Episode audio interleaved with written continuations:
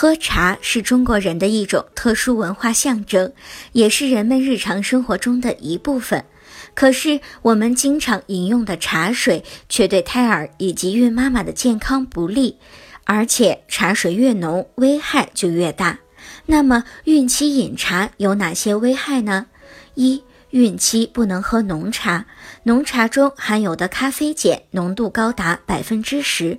它会增加孕妈妈的排尿量，而且会增加孕妈妈的心跳次数和频率，严重的时候会导致孕妇妊娠中毒症，所以孕妈妈最好少喝茶。二临产时不要喝浓茶，浓茶中的咖啡碱会产生兴奋作用，导致即将临产的孕妈妈睡眠不足，得不到充足的休息，分娩的时候有可能导致孕妈妈精疲力尽，导致难产的情况发生。哺乳中的妈妈不能喝浓茶，浓茶会影响乳腺的血液循环，最终导致奶水不足。此外，茶中的咖啡碱会随着乳汁进入宝宝体内，影响到宝宝的健康。